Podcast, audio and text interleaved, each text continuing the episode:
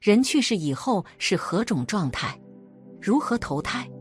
一切众生从无始来，在六道轮回中，即天道、阿修罗道、人道、恶鬼道、畜生道、地狱道，这六道里生死相续，投胎转世，轮回不休。首先，我们来共同认识一下神秘的中阴身。所谓的中阴身，就是人停止呼吸后，神识脱离躯体至投胎转世前的这一段时间。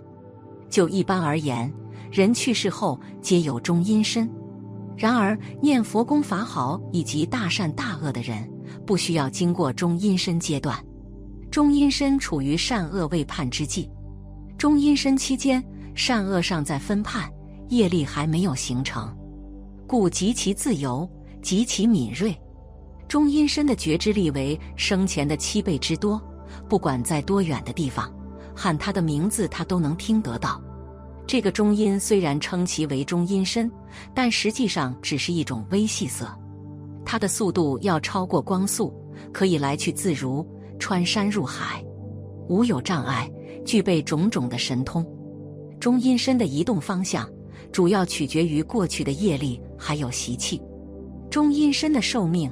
每七天为一个周期，然而所谓的七天一个周期也并非一个定数，而是跟各自的业力因缘有关系。有停止呼吸三四天就投胎转世的，也有经历了一个月还没有投胎的。一般而言，中阴的寿命最多是四十九天。如果在此期间未能转世投胎者，即化为鬼，极难超生。所以，这个阶段是投胎转世的关键时期。在这个时期，如果我们诵经念佛、做七、广修功德、回向亡者，亡者便会由于善业功德的感应，而得到超生的帮助。如果亡者善根深厚，或可借念佛的功德而得度，往生西方极乐世界。所以，这期间的中阴身救度是至关重要的。人命终后，决定灵魂去向的力量是什么？是什么决定了中阴身的投胎转世？佛门的祖师大德告诉我们说，临终三随是人停止呼吸后投胎转世所依随的现象。所谓的临终三随，就是随业、随念、随习。随业而去，人命终后，神识随所作善恶，随业投胎。一生当中有重大的善业或恶业，哪一个业最大，超过所有其他业？临终时重者先牵，就给牵引去了。极重恶业，命中直入地狱。如果未闻佛法，却乐善好施，造作极大善业者，命中直接升天，无需经过中阴身阶段，随念而去，是临终非常关键的时期。起心动念对亡者的去向都具有决定性的影响。虽然有的人一生行善，临终时若产生恶念，去世后便会转生恶趣；虽然一生作恶，临终时若产生善念，便可以转生到天界。所以，我们平时的修行也就要从起心动念处下手，因为我们每一念都在积累不同的生命信息，善恶掺杂。如果听之从之，轮回是没有尽头的，随习而去。从物理学上讲，就是惯性的作用，习气极难断。投胎时多随平生最重之习气牵引至同类的环境。如果我们平时持名念佛，积习日久，功夫纯熟，弥留之际，佛号自然也会脱口而出。我们顺着这个念佛的习气，就能冲出轮回。往生极乐国土，泰国是一个盛行佛教的国度，这里流传着许多轮回转世的传奇实例。泰国姑娘朗嘎拉姆与邓丽君的不解之缘引起舆论关注。二零一五年，在中国选秀节目《中国好声音四》中，当时十六岁的朗嘎拉姆演唱了一首邓丽君的千言万语，她的声音和容貌神似邓丽君，震惊全场。邓丽君一九九五年在泰国清迈辞世，四年后，朗嘎拉姆在泰国的甘烹毕府出生。由于朗嘎拉姆的外貌和歌声与邓丽君极其相似，因此人们都称她为邓丽君转世。而他笑说：“很有荣幸能和前辈这么有缘，可能上上辈子有关系。”朗嘎拉姆小时候和弟弟跟外婆住在一起，与城市里的孩子不同，他没有地方学中文，也不会中文。然而，朗嘎拉姆却奇迹般的会唱中文歌。我三岁开始唱歌，拉姆说那时是小孩子，就是喜欢唱。但五岁的时候就有了梦想了，想当歌手，当歌星。七岁时，拉姆听到邓丽君的中文歌曲《甜蜜蜜》，感觉很熟悉，听了两三遍就会唱了。父母很惊异，而拉姆却说：“这个是我的歌，我唱过的。”三个月后，原本不会中文的他，会唱邓丽君的二十五首中文歌，震惊当地华人。很多人相信邓丽君真的归来了。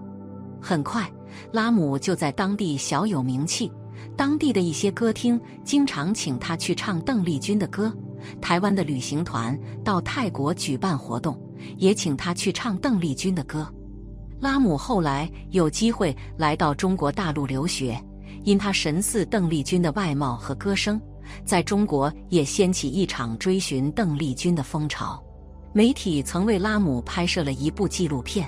不可思议的是，在片中，拉姆造访邓丽君生前最后一站——泰国小城清迈的美平旅馆。他在游泳池边款款漫步，那步履姿态神似故人归来。在邓丽君生前住过的房间里，拉姆毫无陌生感。那么悠然地打开尘封已久的厚厚的窗幔，静静伫立在窗前眺望。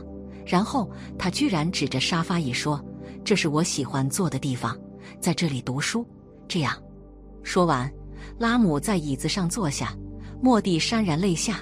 他微侧身子，遮住了心酸的脸庞，又一扶头发，努力恢复仪态。一个小小不经意的动作，再一次让观者惊悚，和邓丽君一模一样。只听他哽咽着说：“我也没想到会回来一次，二十年了。其实我没想到自己会回来一次。我觉得应该很开心回来了，因为我很喜欢这个地方，曾像我家一样。有二十年了吧，我就感觉很想念他。看到此景，对很多人来说，拉姆已经不是一个像邓丽君的问题了。他的出现。”让震惊的人们无法回避轮回转世那神秘的领域。不过，许多观众对纪录片的一些字幕却感到困惑，不知是否有意回避了一些说法。例如，拉姆在邓丽君生前住过的房间里流着泪说：“其实我没想到自己会回来一次。”字幕则是把“回来”改成了“会来”。接着，拉姆说：“我觉得应该很开心的回来了。”字幕拿掉了 “d”，又把“回来”改为“会来”。其实，在泰国，人们认为轮回转世是一件很自然的事情。泰国的小学会请僧人来讲授六道轮回，而泰国人无论长幼，普遍保持着敬佛、拜佛的古老习俗，也相信传统的观念，即元神或是我们的灵魂在不断的轮回转世。在《阿难门经》的续集中，释迦牟尼佛明确了人类转世的全过程。事实上，它与现代医学的描述相似，即胚胎的连续分裂和重组过程，在时间上也是非常一致的。佛教常说的六道轮回，实际上每一个人去的地方不一样。什么人决定你到什么地方？给诸位说，没有人决定。这个时候，不是天神给你决定。也不是阎罗王给你决定，是你自己的念头。佛法里头说得好，最后你的一念是什么？如果最后那个念头是贪心，不管你想着是财产，或者是家亲眷属，你最后这一念想，这个是贪，贪心堕恶鬼道。如果最后这一念是嗔恨，有埋怨、怨气，心里不平，那就到地狱道。最后一念是糊涂、愚痴，虽然没有什么妄念。但迷迷糊糊的，多半到畜生道。你最后这一念是阿弥陀佛，你到极乐世界去了。最后这一念是真主，他到天元去了。就最后一念，这一世寿命终了的时候，来生到哪里去是最后一念。那个是关键。六道众生辗转生死，轮回不休。我们明了了投胎转世的秘密，就要为自己的来生后世做准备了。是超生还是下堕？是继续轮回，还是永离生死？全在我们自己的选择与行为。而慈悲的佛陀也为我们指出了一条了生脱死的光明大道。唯一念佛的度生死、求生净土一法，是佛法中最平常、最高深之法门，也是现生了生脱死、超凡入圣之不可思议法。